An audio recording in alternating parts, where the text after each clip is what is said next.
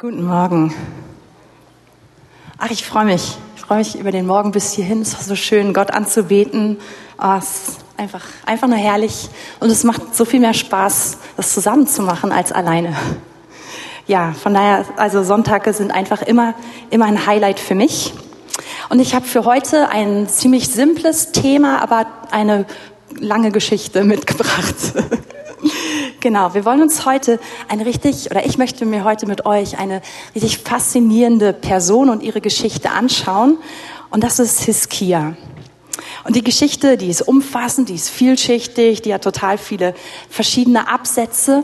Und von daher, wir können da gar nicht jeder Fährte und jeder Spur folgen, sondern wir wollen das Ganze machen, oder ich möchte das Ganze mit euch machen unter einem ähm, Fokus. Und zwar, das ist wie Hiskia die Gegenwart Gottes suchte und wie er sein Leben dafür hingab, den Dienst am Herrn zu etablieren.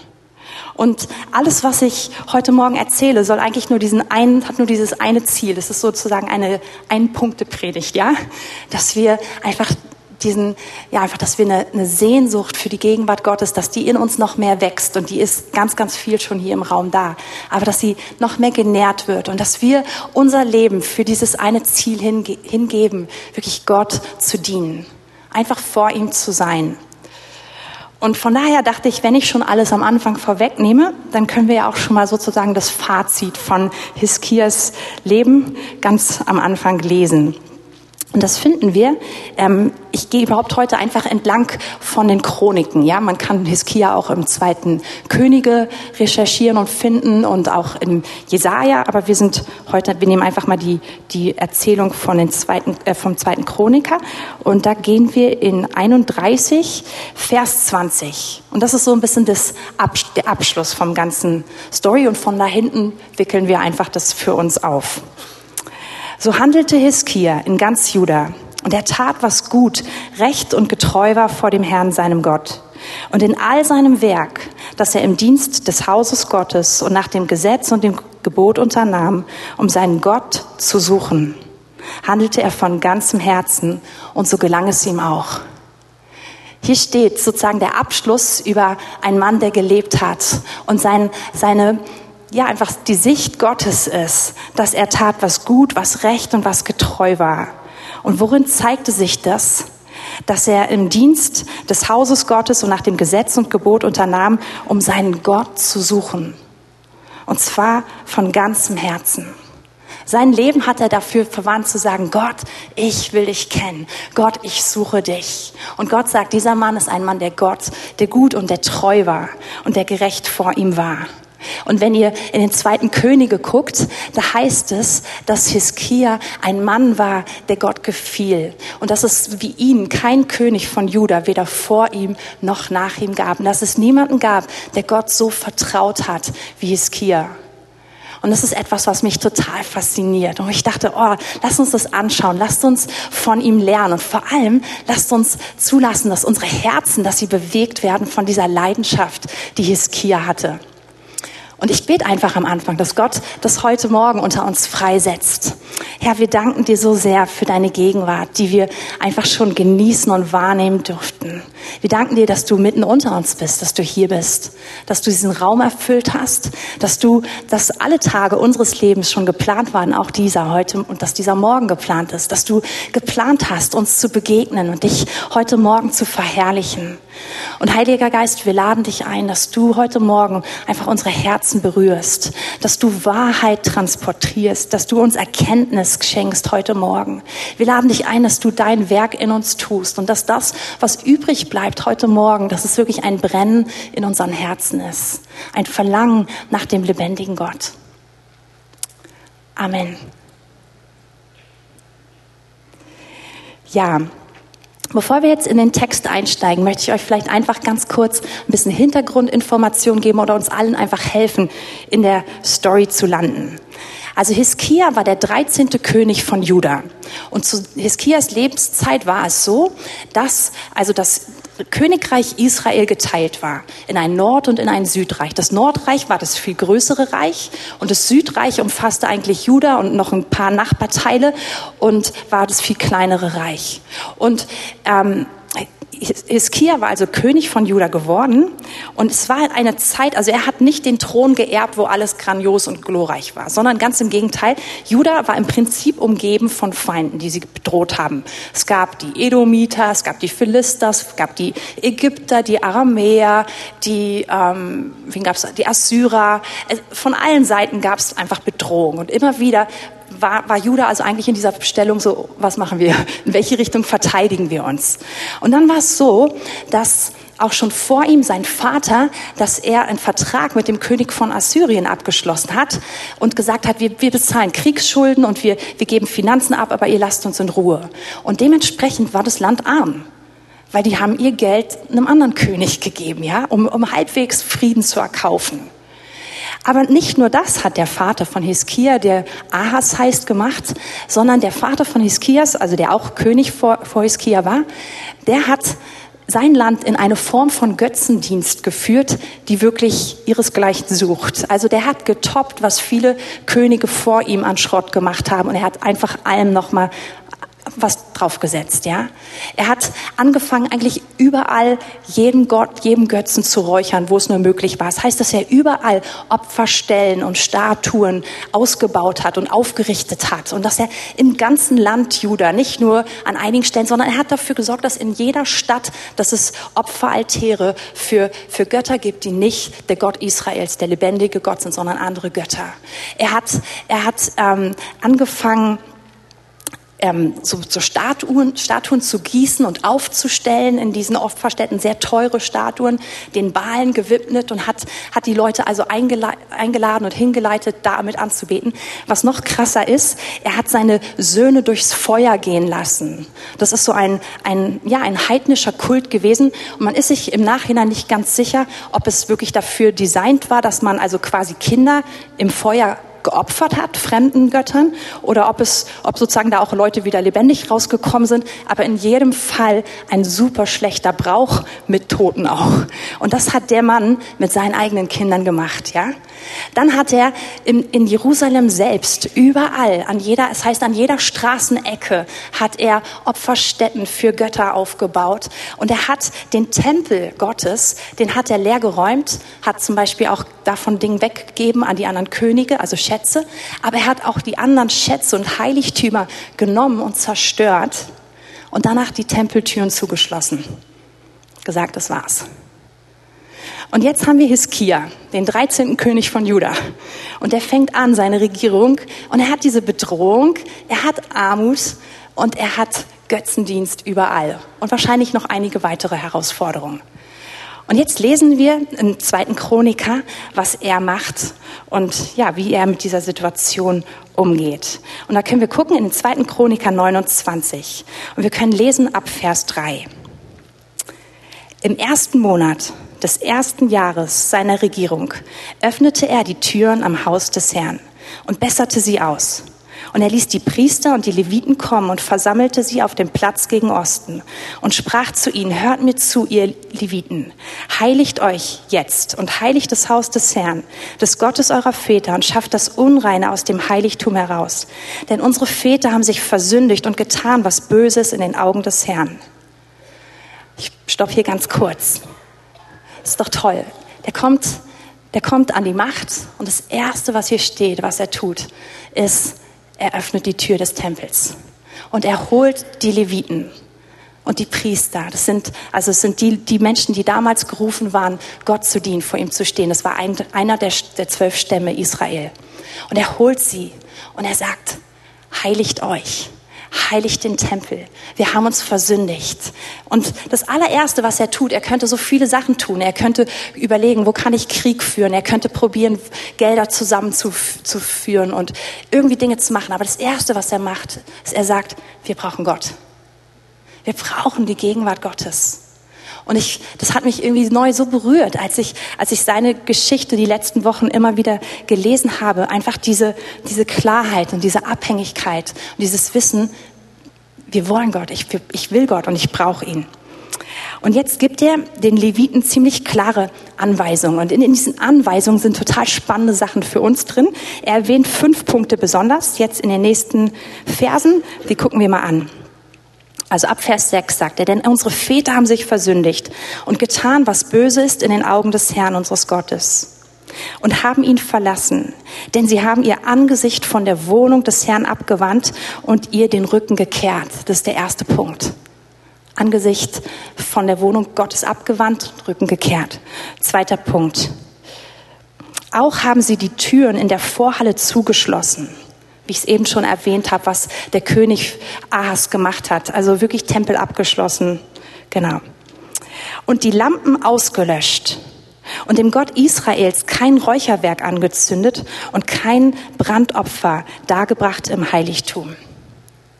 Also Hiskia spricht hier diese fünf Punkte an und sagt, das sind Punkte, die sind falsch gemacht worden, das ist Unrecht, das müssen wir revidieren.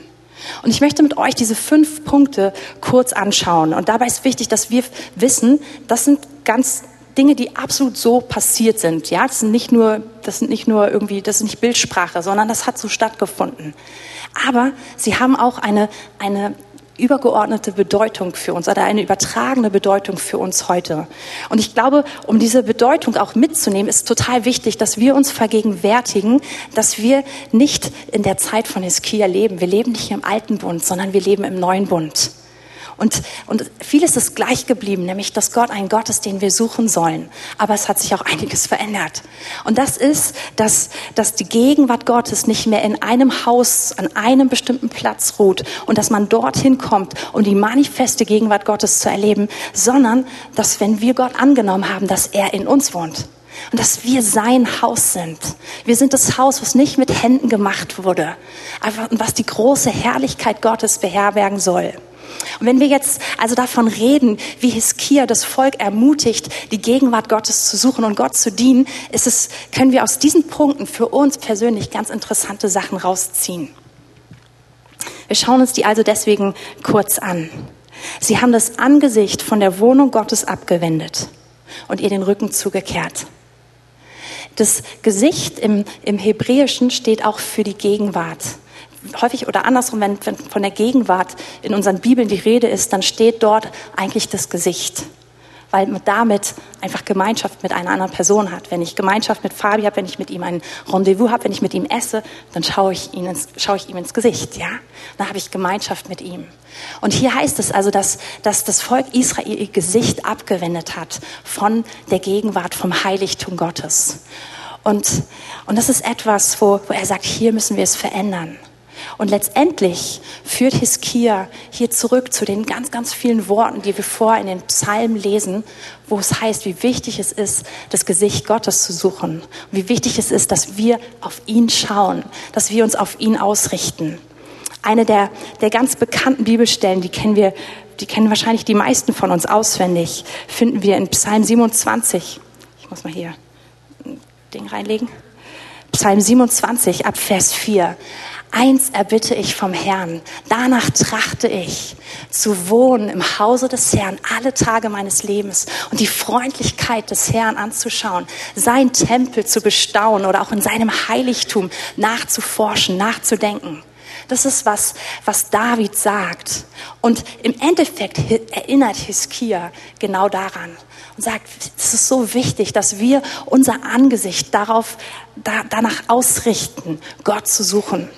Und das Interessante gerade hier an Psalm 27 ist, dass David sogar sagt, das ist das eine. Und deswegen habe ich auch heute gesagt, ich habe nur eine Ein-Punkte-Predigt, weil es nur das eine gibt. Dagegen kann, daneben kann ich nicht noch einen zweiten Punkt packen, der genauso wichtig ist oder irgendwie so. Sondern es ist das, die Gegenwart Gottes. Das ist das eine. Und David sagt, dafür lebe ich. Dafür bin ich hier, dafür bin ich geboren, für gar nichts anderes. Und wenn ich diesen Platz erfüllt habe, wenn ich das ergriffen habe, dann habe ich das getan, wozu ich da bin. Und ich weiß nicht, wie es euch geht, aber in meinem Leben gab es immer wieder so Momente, wo sich diese Wahrheit total in mich eingebrannt hat. Und wo ich richtig, ich weiß noch, wo ich war, wo ich stand, was ich gemacht habe. Und dann, wie Gott einfach mir Offenbarung darüber gegeben hat. Und ich glaube, einer der ersten Male, wo ich eine Offenbarung über, über diesen Zusammenhang, es war gar nicht anhand dieser Bibelstelle, aber wo ich auf einmal wusste, genau dafür lebe ich, für nichts anderes. Ich lebe dafür, Gott zu kennen. Ich lebe dafür, ihm zu dienen, ihn zu sehen, für seine Gegenwart. Da war ich 16 und da war ich auf so einem Teenager-Kongress. Und ich habe euch das schon einige Male erzählt, aber es war einfach so ein, ein Moment der Begegnung mit Gott, wo Zeit und Raum und einfach alles verschwunden ist. Und ich wusste einfach noch, ich war, ich war in der Gegenwart Gottes und auf einmal war es ganz klar, hierfür bin ich geboren, hierfür lebe ich. Und alles andere war auf einmal nicht mehr relevant in diesem Moment. Und, und ich weiß nicht, ob ihr diese Momente kennt, ja bestimmt aus eurem Leben, wo ihr gemerkt habt, ihr seid, ihr seid angekommen an dem Punkt, wo ihr eigentlich schon immer hingehört habt. Kennt, wer, hat, wer hat so einen Moment gehabt mit dem Herrn? Okay, gut, ich bin nicht die Einzige. Und alle, die sich nicht gemeldet haben, ihr Lieben, oh, ich wünsche mir, dass, dass, dass ihr solche Momente habt und dass vielleicht heute auch so ein Start ist. Aber das ist es, und das finde ich, find ich so toll, dass David es festmacht und dass er sagt, es ist nicht nur ein schöner Moment, sondern es ist der Auftrag meines Lebens. Und darauf möchte ich mich fokussieren, darauf möchte ich meinen Blick richten, alle Tage meines Lebens. Er sagt dann in dem gleichen Psalm äh, ein bisschen später in Vers, ich glaube 7 und 8 ist es. Ich muss den erstmal kurz finden. Hier. Ähm, Vers 8. Mein Herz hält dir dein Wort vor, sucht mein Angesicht. Dein Angesicht, o oh Herr, will ich suchen. Verbirg dein Angesicht nicht vor mir. Weise deinen Knecht nicht ab im Zorn. Meine Hilfe bist du geworden. Verwirf mich nicht. David macht es so klar sagt, hier, hier ramme ich so eine Fahne in den Boden und stelle so ein Zeichen auf und sage, deine Gegenwart ist mein Lebensziel. Dafür bin ich da. Und im Endeffekt ist, macht Hiskia diese Wahrheit wieder groß und sagt, dafür sind wir da. Lasst uns unseren Blick dahin wenden. Und das ist etwas Aktives, was wir machen müssen, unseren Blick auf Gott zu wenden, weil wir haben die Möglichkeit, in sehr, sehr viele Richtungen zu gucken. Die meisten von uns sind sehr mobil, sehr beweglich. Und wir haben eine Menge, was abgeht in unserem Leben. Aber zu sagen, da da ist mein Fokus, da möchte ich hinschauen. Dafür brauchen wir die Hilfe des Heiligen Geistes. Absolut. Ich bin viel zu abgelenkt und viel zu unkonzentriert und unfokussiert, um so zu leben, aber mit dem Heiligen Geist ist es möglich. Und wann immer der Heilige Geist in meinem Leben wirkt, ist er wie so ein Schild, er ist so ein Wegweiser, der mich immer wieder genau dahin bringt. Und die Phasen in meinem Leben, wo ich auch die Gemeinschaft mit dem Heiligen Geist am intensivsten war, sind diese Phasen, wo diese Wahrheit einfach ganz, ganz groß gemacht wurde. Ich will gar nicht so doll auf mich eingehen, sondern lieber schnell zurück zum Text kommen. Genau, also wir haben gesehen, dass, dass ähm, Hiskia sagt, lasst uns das Angesicht des Herrn uns dem wieder zuwenden. Und jetzt als nächstes sagt er, und die Türen sind geschlossen worden, das ist falsch und wir müssen diese Türen wieder öffnen. Und diese Türen, da gibt es bestimmt mehrere Auslegungen für, aber es sind die Türen zum Eingang in den Vorhof. Und, und im Psalm 104, da heißt es, ich will eintreten in dein Tor mit Dankbarkeit. Psalm 100, Vers 4, oder geht ein zu seinen Toren mit Danken, zu seinen Vorhöfen mit Loben, dankt ihm, preist seinen Namen. Und, und der Eingang in die Gegenwart Gottes ist, ist nicht etwas Örtliches, sondern ist eine Haltung, die wir annehmen. Und zwar eine Haltung des Glaubens. Hebräer 11, Vers 6 sagt, dass wer sich Gott nahen will, der muss glauben, dass es ihn gibt, dass er da ist. Und dass die, die ihn suchen, dass er ihnen, dass er ihnen Lohn geben wird, dass er ein Belohner für diese Personen ist.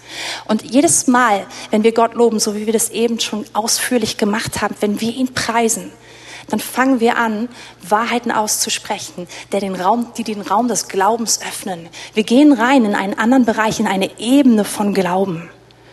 Und das ist total easy, weil, weil, weil wir nehmen diese Wahrheiten einfach und wir verkünden sie.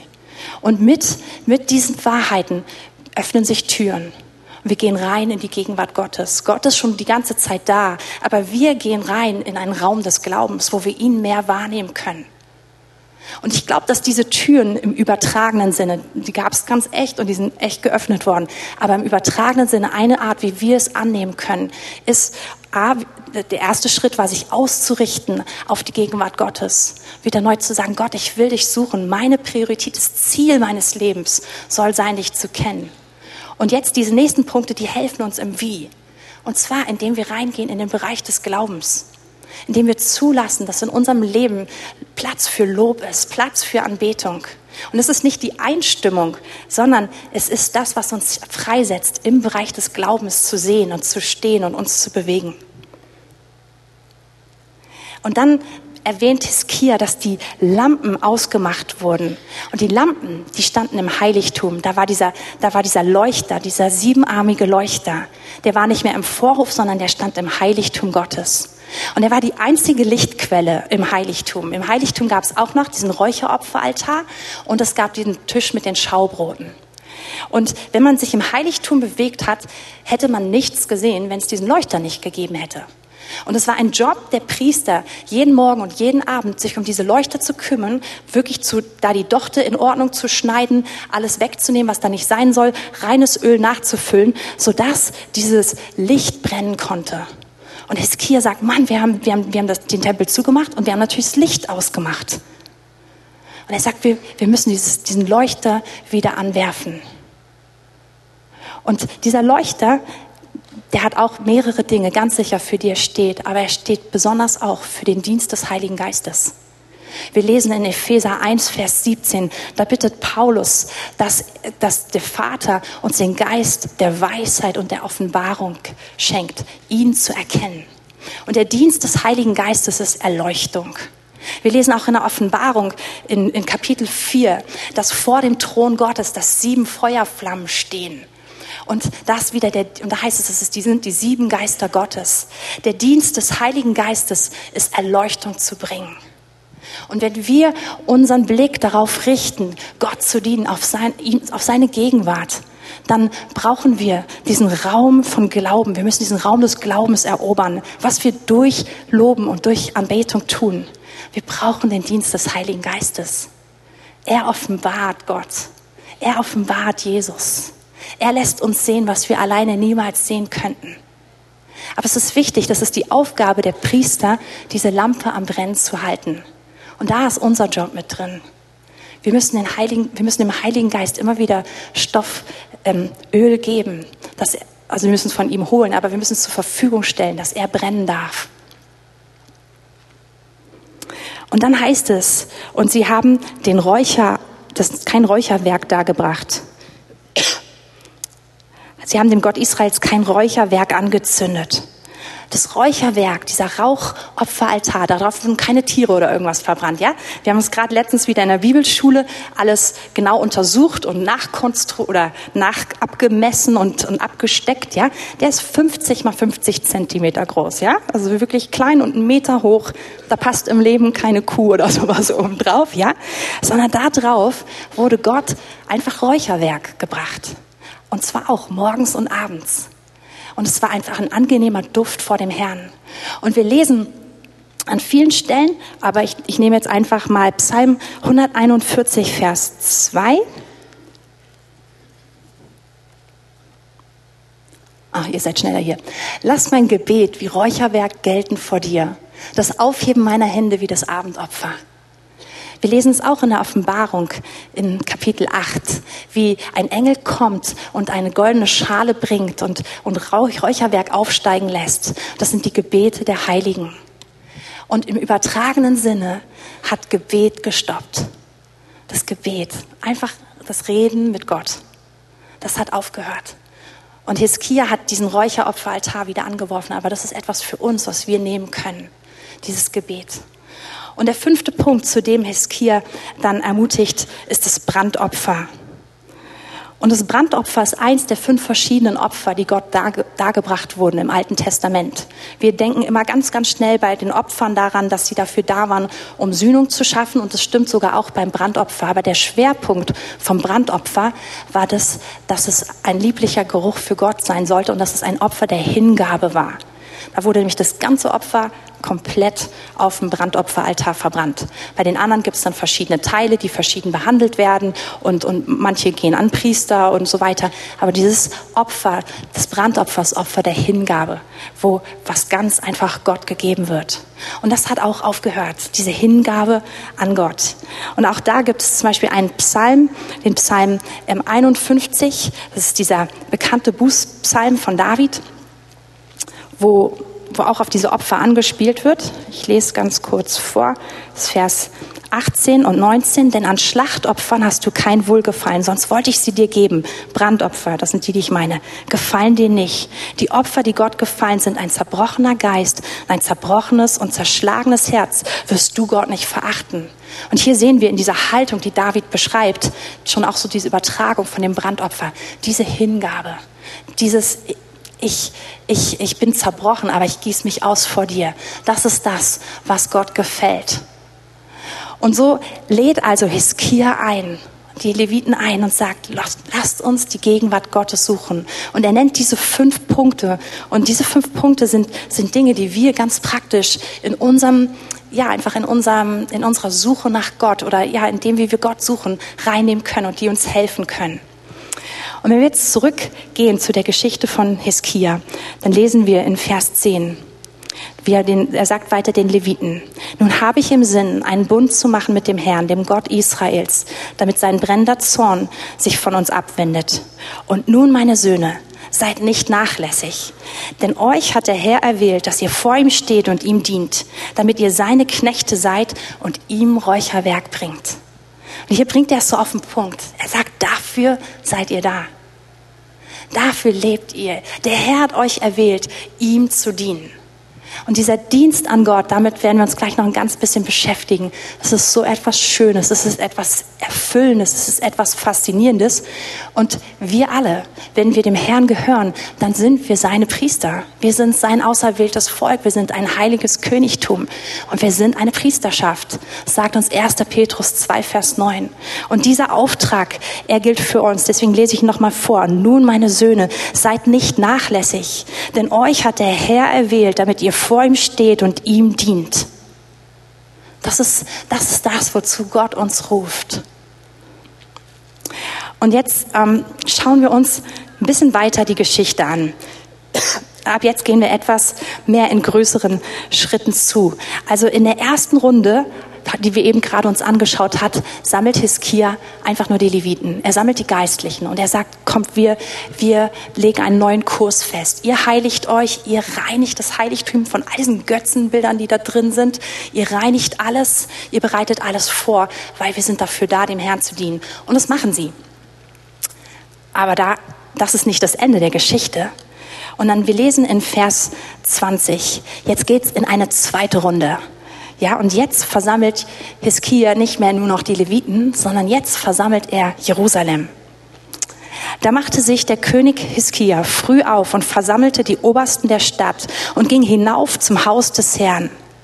Und sie brachten sieben Jungstiere, sieben Widder und sieben Lämmer und sieben Ziegenböcke herbei zum Sündopfer für das Königreich, für das Heiligtum und für Juda. Jetzt fängt Hiskia an und sagt, wir holen, wir holen Jerusalem dazu. Und wir holen die Obersten, wir holen die Leute, die, die wichtige Positionen innehaben, viel Verantwortung tragen, die müssen mit dabei sein. Und was machen sie als allererstes? Sie tun Buße. Sie bringen diese, diese Tiere als Sündopfer dar. Und Sündopfer sind, ist das, wo sie sagen, wir haben uns versündigt, wir brauchen Vergebung. Und sie demütigen sich vor dem Herrn. Aber es wird noch viel, viel besser. Ähm, nachdem sie diese Sündopfer dargebracht haben, ruft er die Leviten zu ihrem Dienst. Und das hat er auch schon in den Versen davor getan. Und ab 25 lesen wir, er ließ auch die Leviten sich im Haus des Herrn aufstellen mit Hafen und Lauten, wie es David und Gad der Seher befohlen hatten. Denn es war das Gebot des Herrn durch seinen Propheten. Und die Leviten stellten sich auf mit den Musikinstrumenten Davids und die Priester mit den Trompeten. Und Hiskia befahl, das Brandopfer auf dem Altar zu opfern. Jetzt sind wir beim Brandopfer. Merkt ihr? Das ist dieses Opfer der Hingabe. Erst haben sie dieses Sündopfer gebracht, dieses Opfer, Herr, wir bitten um Vergebung. Und jetzt kommt dieses Opfer, Herr, wir gehören dir. Wir gehören dir mit allem, was wir sind. Und Hiskia befahl, das Brandopfer auf dem Altar zu opfern. Und das Brandopfer begann, als es begann, fing auch der Gesang für den Herrn an und das Spiel der Trompeten zusammen mit den Musikinstrumenten Davids, des Königs von Israel. Und die ganze Gemeinde, merkt ihr, jetzt sind es nicht mehr einige Leviten, die ganze Gemeinde betete an und die Sänger sangen und die Trompeten schmetterten so lange, bis das Brandopfer völlig vollendet war. Und als nun das Brandopfer vollendet war, kniete der König nieder samt allen, die sich bei ihm befanden, und sie beteten an. Und der König Hiskia und die Obersten geboten den Leviten, den Herrn zu loben mit den Worten Davids und Asafs des Seers. Und sie lobten mit Freude und verneigten sich und beteten an. Hier versammelt sich eine ganze Stadt um den Herrn zu suchen und anzubeten. Und jetzt, wir lesen noch zwei Verse weiter. Und Hiskia ergriff das Wort und sprach, nun habt ihr euch dem Herrn geweiht. Also er hat gesagt, das hier war nicht nur eine, eine einmalige Sache, sondern es war ein Versprechen an dem Herrn, an den Herrn, ihm zu gehören. Und das, was wir gerade gemacht haben, weiter zu tun. Und er sagt, jetzt haben wir das gemacht. Nun tretet herzu und bringt Schlachtopfer und Dankopfer zum Haus des Herrn. Da brachte die Gemeinde Schlachtopfer und Dankopfer. Und alle, die willigen Herzens waren, brachten Brandopfer dar. Hier auf einmal beginnt, beginnt so eine richtige Bewegung. Vorher waren es ein paar Leviten, die aufgeräumt haben und ein König, der es auf dem Herzen hatte. Auf einmal ist es eine ganze Stadt die mit einsteigt und die sagt, Gott, unser Ziel ist, dich zu kennen, dir zu gehören. Und ich finde es so toll zu lesen, dass so viele willig waren. Hier steht, wie viel, wie viele Brandopfer dem Herrn dargebracht wurden, dass, dass einfach das ganze Volk sich mit eingeklinkt hat.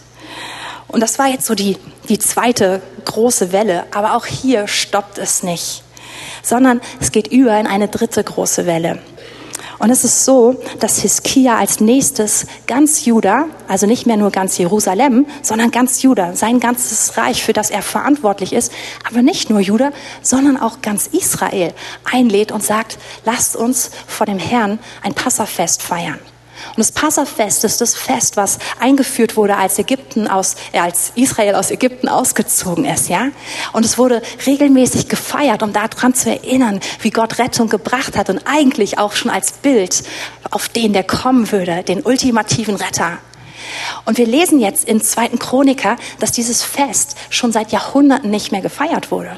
Dass seit Salomo, dass dieses Fest, also der ist 13 Könige vor ihm, ja, dass das nicht mehr gefeiert wurde. Und Hiskia, Hiskia sagt, wir machen das. Wir feiern das. Wir sind ein bisschen zu spät dran. Wir haben das gerade ein bisschen zu spät bemerkt. Wir verschieben es um einen Monat. Ist echt so, als wenn wir Ostern irgendwie im Mai feiern würden, ja? Also wir verschieben es einfach, aber wir feiern es. Wir feiern den Inhalt. Und er schickt also dann dann er schickt Leute rum durch ganz Juda, aber auch nach Israel. Und wir müssen wirklich verstehen, Israel ist nicht sein Land. Ganz im Gegenteil, die haben sogar häufig gegeneinander gekämpft. Gerade unter seinem Vater das letzte Mal richtig massiv, ja. Und Israel ist übrigens in der, das Nordreich Israel ist übrigens in der Zwischenzeit auch schon längst in Gefangenschaft geführt worden, ja. Und er sagt, egal, wir schicken einfach trotzdem Boten hin und wir laden alle ein. Und, und jetzt wird es wirklich interessant, weil weil diese Welle hat die nächste Welle von Auswirkungen. Und die erste Auswirkung ist, dass die Leute sich zusammentun und dass sie anfangen, Jerusalem zu reinigen. Hiskia hat eigentlich nur angefangen mit, mit dem Tempel. Aber jetzt kommt das Volk zusammen, was vorher mit, mit Hiskia zusammengekommen ist und sagt, wir müssen unsere Stadt aufräumen. Und sie fangen an, die ganzen Opferstädte, die ganzen Kultplätze, all die Plätze, wo andere Götter angebetet werden, aufzuräumen. Das lesen wir in 2. Chroniker 30, und zwar ab Vers 12. Auch in Juda wirkte die Hand des Herrn, dass er ihnen ein einmütiges Herz gab, das Gebot des Königs und des Obersten zu erfüllen nach dem Wort des Herrn. Also Gott schenkt Einheit. Ähm, so versammelte sich denn in Jerusalem eine große Volksmenge, um den zweiten Monat das Fest der ungesäuerten Brote zu feiern, eine sehr große Gemeinde. Und sie machten sich auf und schafften die Altäre weg, die in Jerusalem waren. Und alle Räucheraltäre beseitigten sie und warfen sie in das Tal Kidron. Und nun lesen wir, wie diese Gemeinde zusammenkommt und Gott einfach dieses Passafest feiert. Und es sind nicht mal alle richtig vorbereitet. Es haben sich nicht alle gemäß der Ordnung damals geheiligt. Aber Hiskia tritt vor dem Herrn für dieses Volk ein und sagt, Herr, sie suchen dich sei ihnen gnädig. Sie suchen dich. und der Herr ist gnädig. Und es ist große Freude im ganzen Land. Und das muss so eine, so eine Bombenstimmung da gewesen sein, dass die nach einer Woche Passafest sagen, es ist so schön, komm, wir machen noch einfach eine zweite Woche, ja? Und es ist nicht eine kleine Gemeinde oder, oder irgendwie so, sondern, sondern das ist, das ist eine Nation, die sich hier versammelt hat, ja?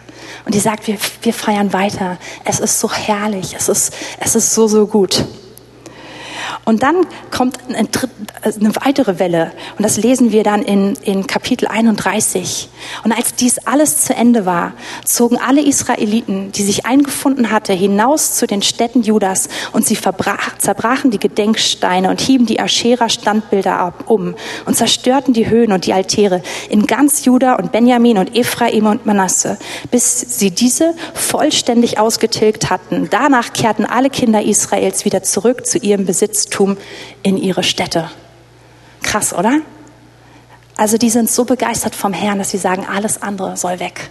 Warum dienen wir anderen Dingen? Warum schauen wir nach, auf andere, außer auf den lebendigen Gott? Und ihr merkt, also es ist wie so eine Welle, und es ist jetzt die dritte Welle, die, wo eine Reinigung stattfindet im Land, die aber angestoßen wurde aus diesem Verlangen, Gott zu suchen und seine Gegenwart zu finden. Und jetzt kommt eigentlich der letzte Punkt noch, auf den ich hinaus möchte. Und Hiskia aber stellte die Abteilung, jetzt Vers 2, der Priester und der Leviten wieder her, dass jeder wieder seines Dienstes hatte, sowohl die Priester als auch die Leviten, die Brandopfer und die Friedensopfer darzubringen, zu dienen, zu danken und zu loben in den Toren des Lagers des Herrn. Und das ist das, was ich so faszinierend finde am Herz von Hiskia. Er sagt nicht, oh, das war so richtig schön und jetzt, jetzt jetzt gehe ich nach Hause und schaue Netflix oder so, sondern er sagt, das war so schön und das machen wir zum Standard. Das machen wir zu einem Dauerzustand. Das machen wir zu einer Ordnung.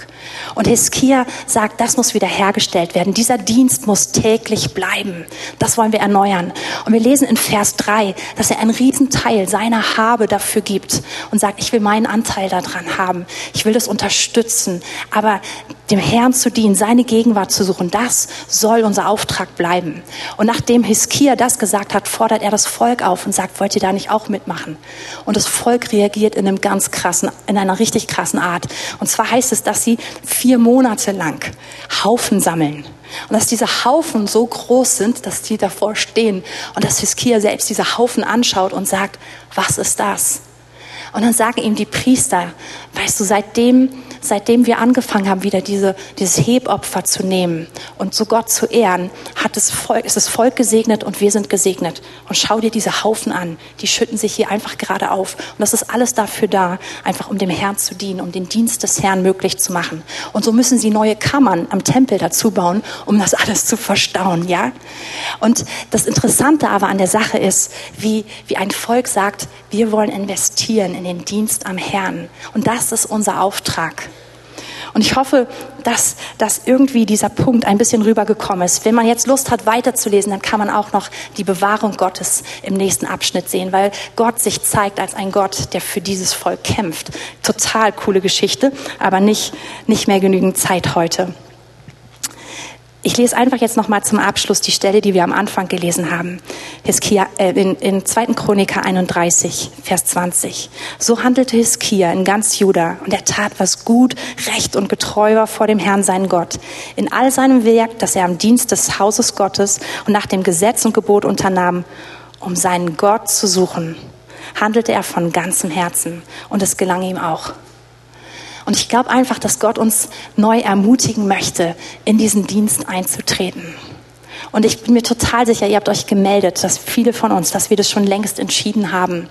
Und ich glaube einfach, dass Gott uns da drin neu anfeuern möchte. Und ich glaube aber auch, dass es einige hier gibt, die merken, oh, ich glaube, das habe ich noch nie festgelegt.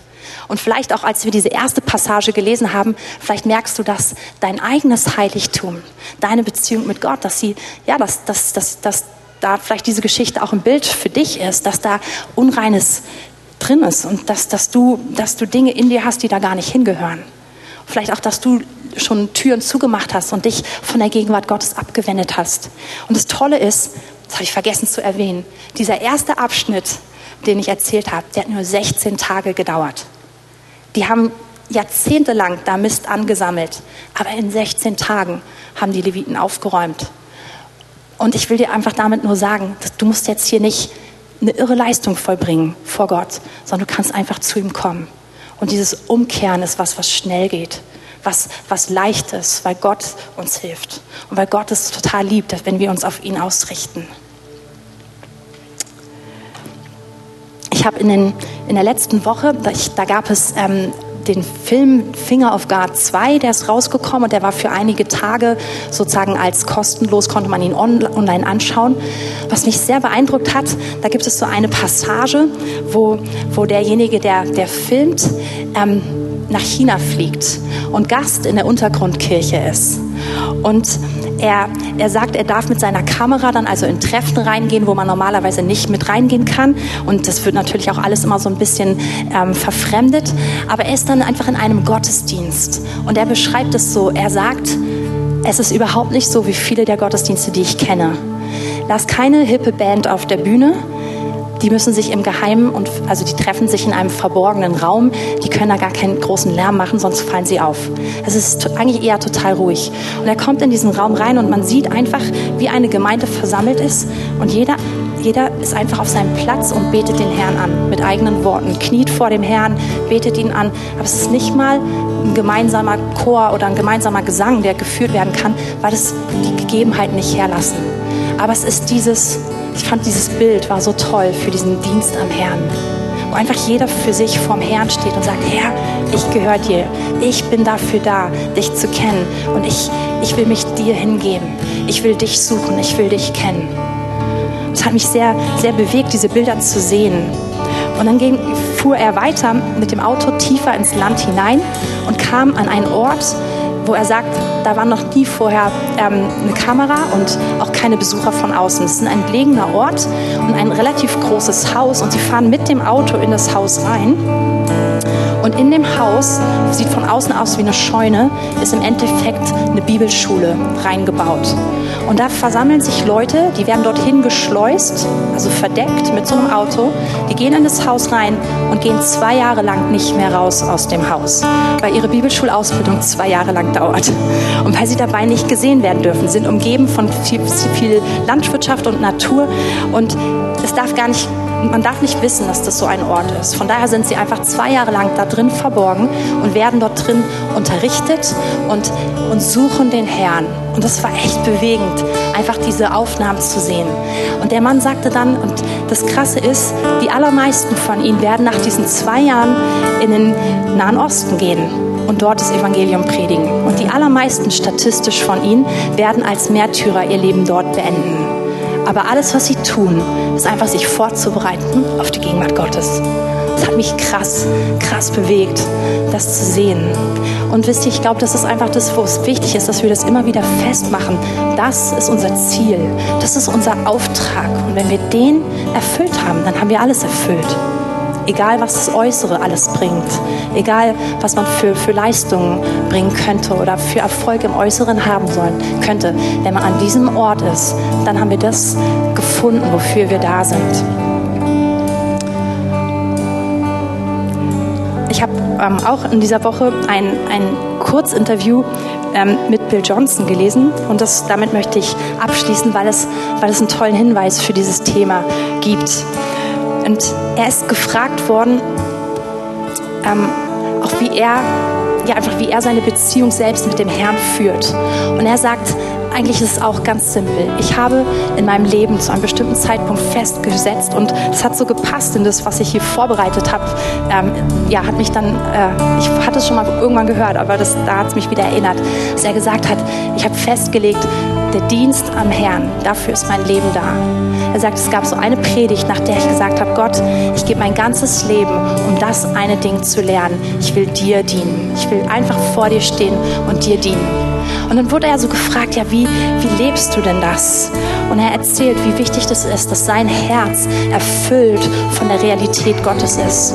Und dass, dass sein Herz voll von Zuneigung zu Gott ist. Dass er sich nicht zulässt, dass es nicht so ist, nicht einen Tag lang nicht so ist. Sondern, und das ist eigentlich diesen einen Schritt noch, zu dem ich uns ermutigen möchte, die Entscheidung zu treffen, unser Leben zu geben für den Dienst am Herrn. Aber auch, dass wir wissen dürfen, wenn wir das tun, wir dürfen dürfen ähm, erwarten, dass unser Herz, wenn wir an diesem Punkt stehen, dass es zu jedem Zeitpunkt frisch ist, dass es zu jedem Zeitpunkt voll ist von Liebe zu Gott, aber auch erfüllt ist von der Zuneigung, die er für uns hat.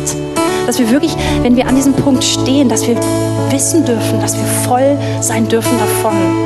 Dass es jeden Moment frisch ist. Und er wurde gefragt, ja, wie, wie, wie hältst du das so? Und er sagt, ich schaffe einfach Zeit, mit ihm zusammen zu sein. Ich bete, ohne Anliegen zu haben. Ich bete einfach nur, um Gemeinschaft mit ihm zu haben. Ich komme vor ihn und bewundere ihn, ich bestaune ihn. Und, und so, so, war, so, so erlebe ich, dass das größer ist als alles andere, was ich tue. Hier ist mein Zentrum. Und es ist immer das, was am höchsten steht. Es ist immer das, was am vollsten sein muss. Und es ist das, worüber alles sich definiert. Und ich finde diesen Punkt irgendwie krass schwer mit Worten zu beschreiben. Aber ich möchte uns einfach einladen und ermutigen, einfach selber jetzt, dass wir vor Gott kommen. Und ich weiß nicht, wo du stehst. Ich weiß nicht, ob du sagst, oh Mann, ich, ich will mein Leben dem wirklich weihen und dafür hingeben. Oder ob du das nicht schon viele Male und längst getan hast und jetzt einfach nur das genießt und das gerade in diesem Moment praktizierst mit dem Herrn. Aber ich möchte uns alle ermutigen, jedem Einzelnen, der sagt, dafür lebe ich, ich glaube, dass Gott uns hineinziehen möchte in diese Realität seiner Gegenwart, in die Erfahrung dessen, dass es nicht nur ein, ein, eine Ideologie ist, für die wir leben oder ein Glaubensausspruch, sondern dass es das ist, was in unserem Herzen frisch ist. Und ich habe den Eindruck, dass Gott es heute Morgen noch tun möchte, dass, wir, dass er diese Frische in unser Herz reinlegen möchte. Und ich möchte euch ganz kurz jetzt einfach Zeit geben, selbst mit dem Herrn zu sprechen und auf das, was ich gesagt habe, in, in deiner Weise zu reagieren, weil es wirklich verschiedene Weisen sein könnten. Also mit deinen eigenen Worten lade ich dich ein, dass du jetzt ins Gebet gehst. Das Team darf gerne noch einen Ticken mehr ähm, Musik also, äh, uns geben, so dann hat jeder Privatsphäre und bete deine Worte ruhig ganz leicht hörbar aus fang einfach jetzt an, zum Herrn zu beten und einfach ihm zu sagen, was du ihm sagen möchtest.